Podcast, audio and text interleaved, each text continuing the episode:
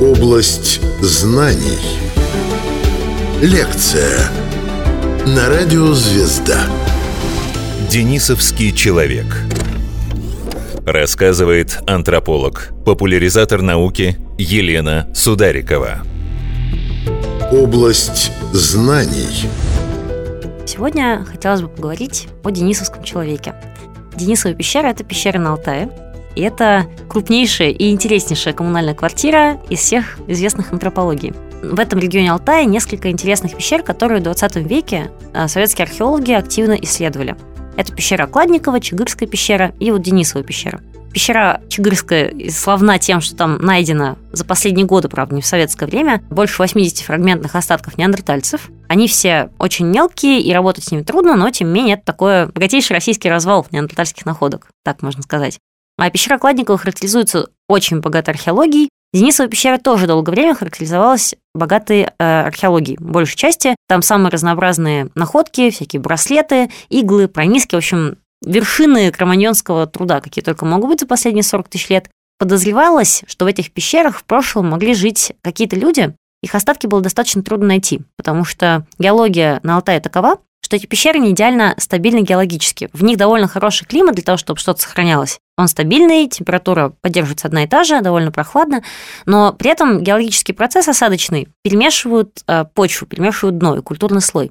И с этим очень трудно работать. То есть там хорошо сохраняется то, с чем работают археологи обычно. Ну, собственно, вся каменная орудие труда и изготовленные из камня предметы там, культуры и искусства. Что касается костей, то они там сохраняются, во-первых, плохо, а во-вторых, пещера вообще неоптимальное место для работы антропологов. Это кажется противоречивым, но на самом деле люди обычно не умирают и не оставляют свои кости там, где они живут, едят и спят. Обычно это разные места, где есть захоронение или где человек просто умер и сохранился уже случайным образом, не, не будучи захоронен. И те места, где люди жили. Там мы находим большое количество следов, собственно, их быта, их жизни. Но их самих найти обычно очень тяжело.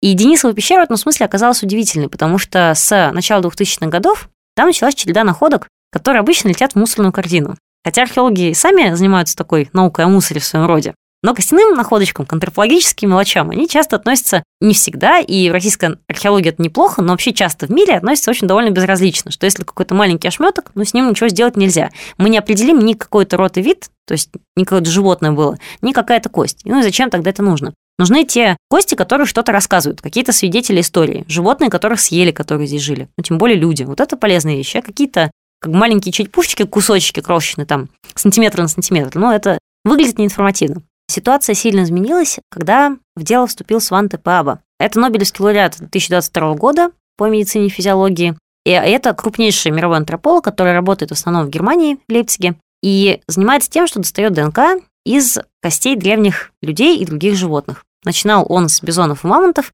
но со временем перешел к людям, и сейчас он самый известный, самый крупный человек со своей командой, который занимается тем, что изучает ДНК древнего человека.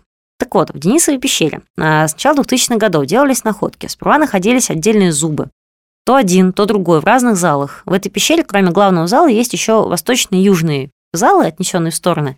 И везде там очень неудобные входы, перемещаться можно, но это не такая зала, на как бы комнату или человеческую квартиру не похоже по расстановке, но находиться там, тем не менее, можно.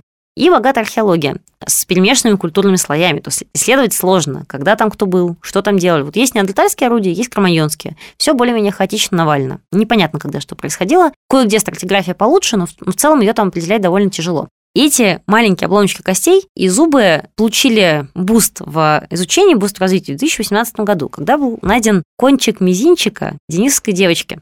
Сами по себе эти находки, они вызывали некоторые вопросы, потому что зубы были очень крупные. Например, моляры – это коренные зубы, самые наши дальние. А, последние три зуба, если включать зуб мудрости, и последние два в каждом ряду, если зубов мудрости еще нет или уже нет. Эти зубы, они обычно у нас имеют э, два корня. Э, второй маляр имеет два корня, третий обычно три. Вот у денисского человека эти зубы были очень крупные, во-первых, а во-вторых, у второго маляра был третий корень. Этого нет ни у кого, ни у неандертальцев, у которых тоже крупные зубы, крупнее, чем у нас, и другая форма бугорков. Ну, в общем, их зубы отличаются, но не настолько радикально.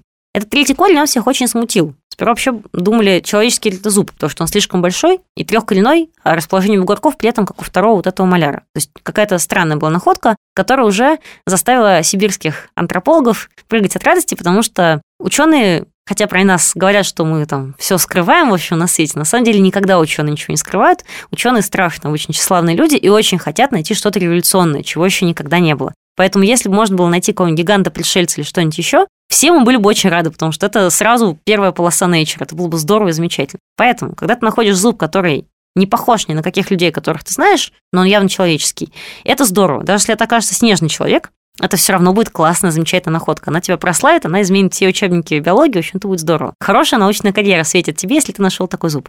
Ну, денисовцы немножко в этом смысле нас разочаровывают, потому что не так они похожи на разных мифологических существ, которых люди выдумывали. Судя по всему, это все-таки были обычные люди. Денисовский человек. Область знаний. Те находки, которые делались с Ванты Паба, они были ему переданы, некоторые целиком, а из некоторых была сделана навеска. Это, кстати, тоже а, большая антропологическая трудность, что для того, чтобы исследовать ДНК из древних костей, нужно взять из кости навеску. И так ее можно всю потратить. Если у тебя что-то большое, если там бедренную кость нашел или кость черепа большую, то там навеска, которая там микрограммы отбирает кости, ну, ее не очень жалко дать. Ну да, будет небольшой такой шурф, маленькая дырочка, но в целом находка не разрушена. Ее можно продолжать изучать, датировать.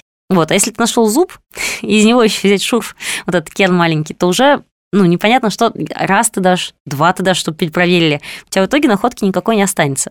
Ну, это свойство всех наук, изучающих древности, когда они что-то исследуют, они разрушают объект исследования. Археологи разрушают стоянки вынужденно, потому что ее нужно всю запечатлеть и всю распотрошить. Она должна быть разрушена, чтобы быть изучена. И антропологи тоже оказались благодаря усилиям Паба в этой ситуации, когда ты не можешь просто найти кости, там датировать их и передатировать несколько раз, описать, ну и заниматься сравнениями, строить там таблицы корреляции, на что это похоже, у кого такие же а, височные кости, у кого такие же надбровья, зубы, ну, в общем, так далее, так далее по списку. Вот ты не можешь этим всем заниматься, потому что хочется посмотреть на гены, если они моложе там, последних 50 тысяч лет, то в целом мы кое-сколько ДНК выделить можем.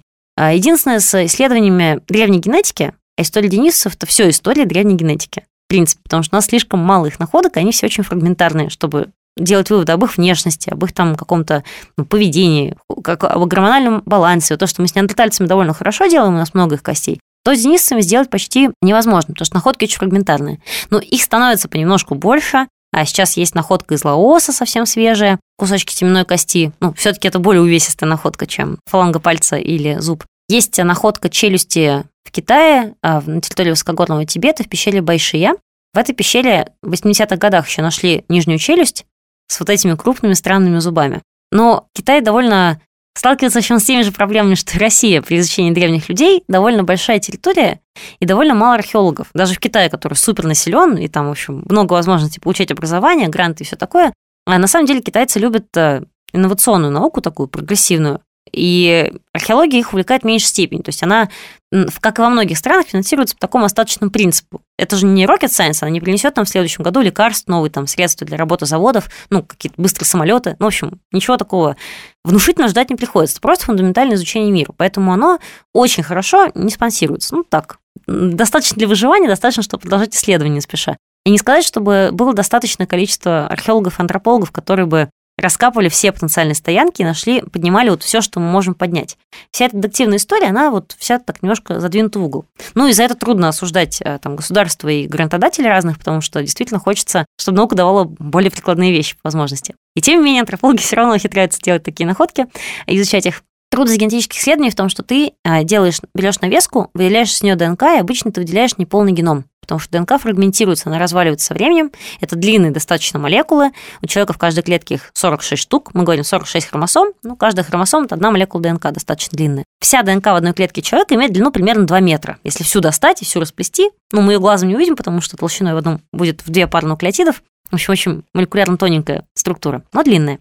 И как бы у современного человека, мы когда его выделяем, мы берем сразу много клеток, неважно, из крови или мы букальные эпители из щеки собираем. И ДНК можно прочитать целиком, секвенировать. И можно несколько раз. А у биоинформатиков есть в ходу такой термин, как покрытие генома, что я не один раз его прочла, а шесть раз, и он совпал. То есть у него нет никаких ошибок, мы геном прочитали и перечитали несколько раз, и уверены в себе, что он прочитан целиком и верно. Поэтому ДНК современного человека исследовать удобно. Для древних людей это все не так, потому что даже если ДНК хранится в Земле пару-тройку тысяч лет, если мы изучаем археологию, да, наш вид, но людей, которые жили там на территории какой-нибудь там ранней Римской империи, что-нибудь такое, у них ДНК уже хуже сохранный. Нужно сделать больше покрытий, чтобы собрать целиком геном одного человека. А если это древняя ДНК, там вообще сохраняются фрагменты. Можно ее целую даже не собрать. То есть на данный момент хорошо достаточно прочитан, секвенирован только один а, денисовский человек, и то на самом деле не совсем денисовский. Дэнни 11 ее называют. Девочка гибрид неандертальца денисовки, если можно так сказать. Но все-таки там много генов денисовского человека. Сравнивая с другими геномами, которые прочитаны частично, можем немножко делать вывод о том, когда виды расселялись, расходились и так далее. Денисовский человек. Область знаний. В целом данных по генетике древних людей их не так много. Ну, то есть статей очень много. И математических моделей очень много. Но в науке есть факты и модели. Факты – это данные, которые мы собрали. Мы правда нашли кость, правда выделили ДНК, и правда с ней можем работать. Вот это все факты. А модели – это как мы эту ДНК сравниваем между собой, а с какой вероятностью мы вот это покрытие провели, как мы строим деревья генов, потому что когда говорят, что у человека есть, например, у современных людей есть примесь денисовских генов. Это правда. Не у всех на Земле денисовцы были распространены, судя по всему, от Алтая и восточнее по текущей модельной схеме, еще раз, это модель, это не факт, они наверняка будут пересмотрены в течение там, 5-10 ближайших лет, особенно если мы сделаем больше находок, но даже если нет, чисто математические методы будут эволюционировать, эти данные немножко изменятся, скорее всего. Но сейчас считается, что там 600-700 тысяч лет назад разошлись ветви, которые ведут к человеку разумному-разумному, к нашему виду, и ветвь такая архаическая, которая ведет к неандертальцам-денисовцам. А и в районе 500 тысяч лет назад разошлись между собой неандертальцы и денисовцы. Неандертальцы жили позападней, на территории Европы, Ближнего Востока, ну вот вплоть до Алтая протягивались, потому что есть эти алтайские находки, мы знаем, что оттуда они добирались в разный момент своего существования. А денисовцы находились, судя по всему, от Алтая и восточнее, хотя у них есть африканские предки, но это как бы уходит в еще более глубокую старину. Денисовские находки, они от 170 тысяч лет назад до 55 тысяч лет назад, примерно у них вот такой разброс. И это разброс достаточно большой, потому что хорошие стоянки, а, они имеют более конкретно обычную возрастную привязку, что у нас здесь там 5 людей, остатки от 5 людей, и всем вот 170 тысяч лет, или 130, или 70. Это удобно исследовать, потому что у тебя более-менее одна временная выборка, и все данные, которые ты по этим людям получишь, они принадлежат к этой одной точке.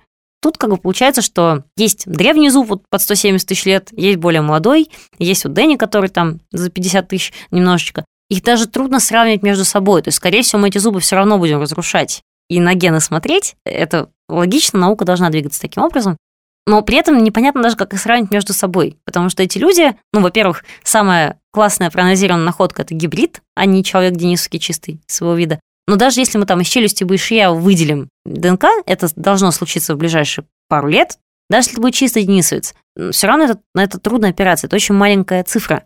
Когда мы наш вид изучаем и строим молекулярные часы, смотрим в прошлое, когда какие гены появились, какие аллели генов точнее, ну, то есть варианты, потому что у всех есть ген, который отвечает там за то, что формируется гемоглобин, на него садится кислород, но при этом у этого гена есть разные варианты. Вот они называются аллели. И гемоглобин может у кого-то работать лучше, у кого-то хуже. В общем, иметь какие-то разные свойства немножко. Как молекула принципиально почти та же, но чуть-чуть другая. Мы, наверное, хорошо знаем, наверное, зря гемоглобин, например, привела по группам крови. Вот. У всех одни и те же белки на поверхности клеток, но разные варианты. Э, есть три вида А, Б и 0, и вот их две комбинации, торчащие на поверхности клетки, дают какую-то группу крови в результате. Это аллели. Ген один и тот же, белок, торчащий на поверхности эритроцита. Аллели у него несколько. И когда мы изучаем других людей, неандертальцев и денисцев, мы как раз смотрим на аллели, мы смотрим, какие у них есть варианты, которых у нас вообще нет, смотрим на варианты, которые к нам от них пришли. То есть то, что изначально это они изобрели, придя в свои регионы раньше, чем наши предки в них пришли. Ну, естественно, что касается Алтая, что касается там европейских неандертальцев. И строим деревья, пытаемся понять, когда этот признак к нам пришел, то есть когда он в наших генах появился, по сумме генов, которые его окружают. Как из моих вот сейчас мутных и невнятных объяснений можно догадаться, это не такие жесткие и строгие данные, которые вот за них прям можно отвечать, что любой автор статьи про то, какие гены неандертальцев, там, денисцев к нам попали, вот он даст руку на отсечение, что это так и есть. Это модель, это предварительные данные. Мы пытаемся это проанализировать теми способами, которые у нас пока что есть. Когда изменятся технологии, когда изменится математика, программирование немножко, мы это будем делать иначе, вероятно, более точно. Пока опираемся на то, что есть. Но, но всегда нужно к этому относиться с осторожностью, потому что каждый раз, когда антропологи и генетики вместе делают статью, научные журналисты пишут ну, массу великолепных заголовков, и это все преподносится как ну вот уже все, открытие, все, вот мы узнали нечто фундаментальное о своей природе. Хотелось бы, чтобы это было так, то есть я ни в коем случае здесь не осуждаю, мне тоже хочется, чтобы это так именно и было. Но на самом деле мы пока что только нащупали, как примерно оно, кажется, было устроено. То есть это не настолько жесткие данные. А денисовцы, мы все данные о них только так и получаем. Вот эти вот не жесткие, не твердые данные. А те, как бы, которые пока можем, вот то и выжимаем буквально. Денисовский человек. Область знаний. У денисов все равно есть несколько интересных вещей, которые мы знаем достаточно точно. Например, а, у них довольно специфический аллель гена, который называется ЕПАС, и он отвечает как раз за адаптацию крови. Почему я все время на кровь падаю? Потому что я не все это время думаю, пока говорю денисов. Отвечает за адаптацию к высокогорьям. И хотя на Алтае эти пещеры не очень высоко, конечно, они выше уровня моря, но это не какие-то там пики горные. А однако такой вариант гена, он встречается у современных людей только у тибетцев, которые, правда, сейчас обычно живут не в Тибете, а раскиданы по миру, многие из них сидят в Индии, но, тем не менее, эти люди доступны для исследований, и их адаптации к тому, как жить в разреженном горном воздухе, то, как их белки а, их крови на это реагируют, они пришли к ним от денисовцев. И это мы знаем достаточно точно. То есть то, что раньше случилось событие, что денисовцы, предки денисовцев вышли из Африки, прошли через Евразию, оказались, в частности, в Алтайском регионе, может быть, и восточнее тоже, скорее всего, восточнее тоже жили. Там не приобрели адаптации к высокогорному воздуху. Когда Homo sapiens проходили через эти места, они подцепили эти адаптации от тех, кто уже здесь хорошо адаптировался. Вообще для нашего вида это многократно повторенная история, что мы находим кого-то, кто уже адаптировался, и перенимаем у него эти возможности. Мы особенно хорошо это делаем с культурой, но на уровне биологии древние люди тоже неплохо с этим справлялись, тем, что нужно у местного населения получать их иммунитет, иммунные варианты денисов тоже встречаются вот у тибетцев, а в меньшей степени у китайцев, в большей степени у австралийских аборигенов и Папуа Новой Гвинеи. То есть это варианты людей, которые очень давно, а, там 50 тысяч лет назад, а в случае Папуа Новой Гвинеи там 20 тысяч лет назад, прошли через те места, где были примеси денисовцев, и унесли эти примеси с собой на острова и материки. А там оказались в таком изолированном месте, откуда эти примеси уже никуда не деваются, и где они широко размножаются. Это похоже на работу микробиолога. Взял бактерию одну и сделал себе колонию в чашке Петри, и над ней работаешь. Вот забрать немножко генов этой высокогорной адаптации с собой и дальше на местах популяция будет расти, и генов будет все больше. И там их будет легко достаточно отслеживать. Потому что у разных людей континентальных, которые взаимодействовали с денисцами, имеют потомков среди современных людей, а, их, скорее всего, достаточно много на вот этом азиатском протяжении Евразии, в принципе, таких вариантов. Но это континентальные люди, они все время мигрируют и все время метисируются между собой. И поэтому у них все гены, они так рассеяны широко и редко при этом. И найти человека с такой мутацией непросто. А вот в случае тибетцев, например, которые долго жили в узком достаточно регионе, изолированными группками, горы – это очень фрагментированная такая поверхность, на них это исследовать гораздо легче. В общем, Денисова пещера, она полна сюрпризов и открытий, и нас большая часть из них еще ждут, скорее всего, впереди. Потому что денисовцы, они прошивают м, азиатский регион весь своими влияниями, своими генами. И плюс в их генах еще есть какое-то потенциально неоткрытое четвертое человечество. Не сапиенс, не неандертальцы, не денисовцы, а кто-то еще. Поэтому вся эта детективная история, она будет раскручиваться в ближайшие годы, но мы с интересом за ней понаблюдаем. Рассказывала антрополог, популяризатор науки Елена Сударикова. Область знаний.